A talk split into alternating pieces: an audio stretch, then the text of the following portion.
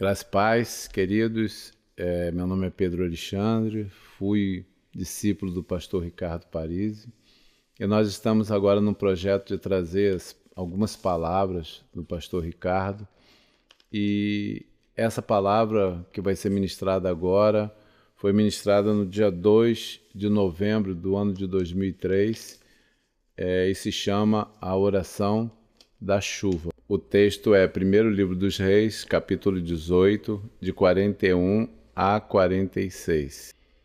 Então disse Elias a Acabe: Sobe, come e bebe, porque já se ouve ruído de abundante chuva. Subiu Acabe a comer e a beber.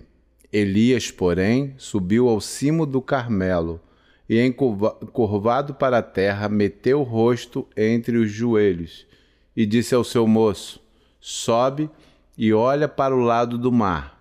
Ele subiu, olhou e disse: Não há nada. Então lhe disse Elias: Volta. E assim por sete vezes. A sétima vez disse: Eis que se levanta do mar uma nuvem pequena como a palma da mão do homem. Então disse ele: Sobe e dize a Acabe: Aparelha o teu carro e desce, para que a chuva não te detenha. Dentro em pouco, os céus se enegreceram com nuvens e vento, e caiu grande chuva. Acabe subiu ao carro e foi para Jeireel. A mão do Senhor veio sobre Elias, o qual cingiu os lombos e correu adiante de Acabe até a entrada de Jeireel. E essa palavra é, tem um, um sentido de que cada vez que aquele menino, aquele moço foi olhar lá no horizonte se havia um sinal de que haveria uma chuva, foi colocado um, uma etapa para cada ida dele lá foi colocada uma etapa para essa oração da chuva. E o pastor Ricardo, né, quando ministrou essa palavra, ele veio trazendo é, essa comparação algumas etapas que a gente precisa cumprir para que a oração da chuva chegue ao objetivo final, que é trazer a chuva e trazer a vida. E agora a gente vai estar passando algumas dessas etapas para que a gente entenda como a gente deve fazer essa oração da chuva. A primeira etapa é o lamento, quando percebemos que as provisões acabaram, que o tempo de sequidão chegou, a gente precisa se lamentar. Se lamentar é se arrepender, é colocar diante do Senhor né, a, a, a necessidade, o choro né, por aquela sequidão que está acontecendo. A oração da chuva é uma oração que se completa e se cumpre dentro dessas sete etapas. E a primeira delas, o lamento, a gente precisa seguir. A segunda é a confissão. A segunda etapa da oração da chuva é a confissão. Na oração da chuva, precisamos reconhecer o pecado que gerou a seca e o que gera seca é o pecado da impiedade, da idolatria e outros mais. Se não houver arrependimento e confissão, não haverá chuva. E é interessante a gente comentar um pouquinho sobre essa questão do que Ricardo ministrou na época. Às vezes a gente está orando para que a chuva aconteça, mas a gente está deixando de colocar diante do Senhor e confessarmos os nossos pecados.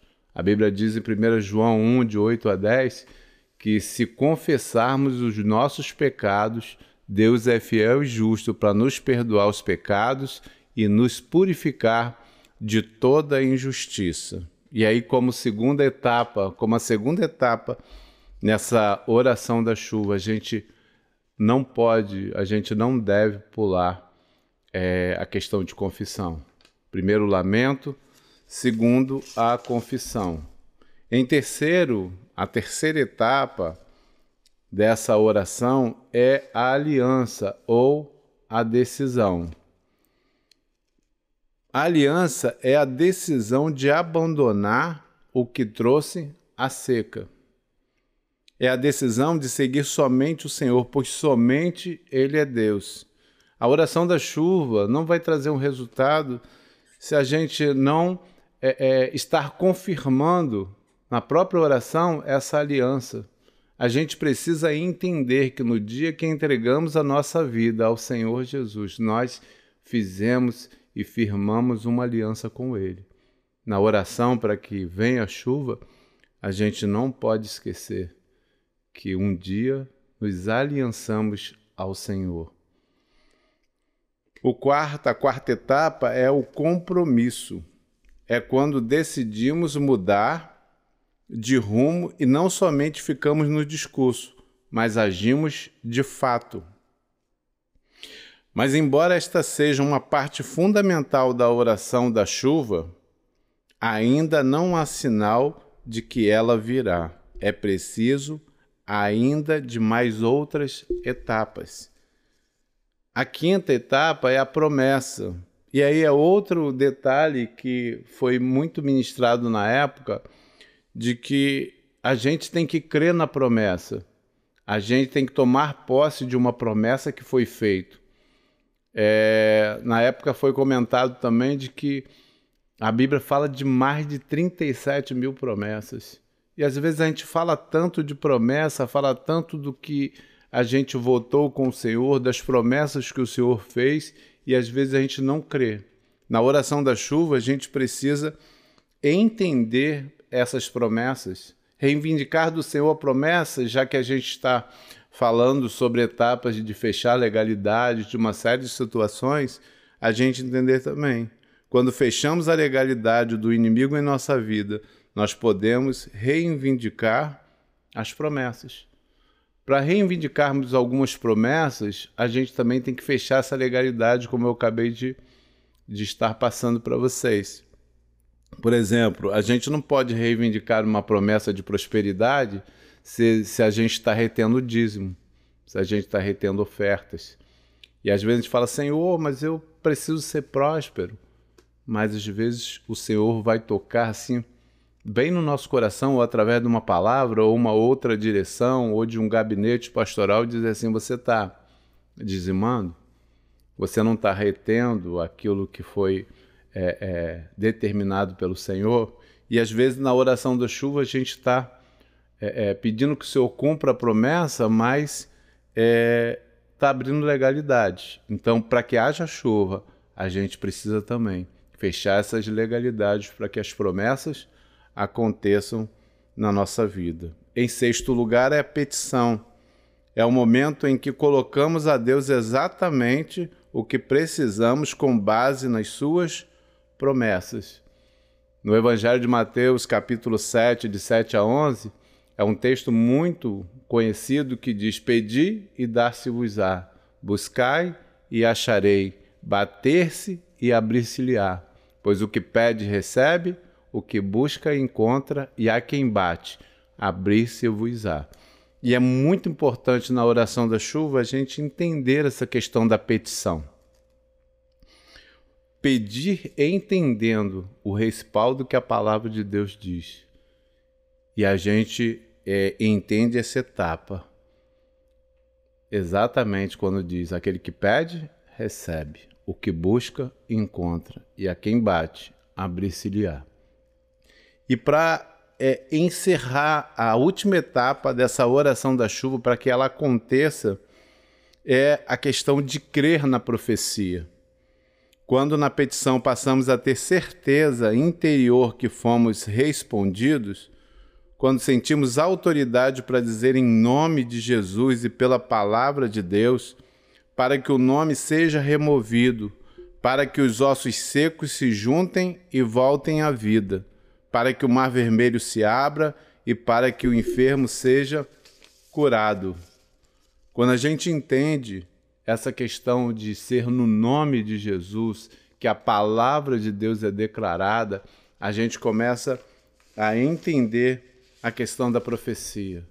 Profecia não pode ser somente é, como às vezes a gente foi ministrado e às vezes ministra muito, de, ah, não, nós vamos lançar uma palavra profética, mas crer na profecia, crer naquelas coisas que são ditas no nome de Jesus.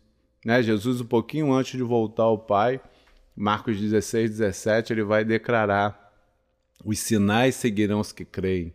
Em meu nome pisarão serpentes, pegarão escorpiões, expulsarão demônios, imporão as mãos sobre os enfermos e serão curados. Se alguma coisa mortífera beber, não lhes farás dano algum. E às vezes são é, é, profecias que a gente precisa entender e crer no nome de Jesus que elas vão acontecer. Conclusão: você não precisa estar na sequidão, no deserto, para fazer a oração da chuva. Cumpra todas as suas etapas até que você esteja vendo uma nuvem do tamanho da mão de um homem. Este é o sinal de que a chuva vai descer. É, a gente entende que essa palavra, ela nos ensina, né, como foi dito aqui, nos tem ensinado até hoje, mesmo sendo uma palavra de 18 anos, né? O tempo da oficina de vidas foi uma das primeiras palavras ministradas pelo pastor Ricardo Parisi, mas que até hoje a gente precisa pôr em prática.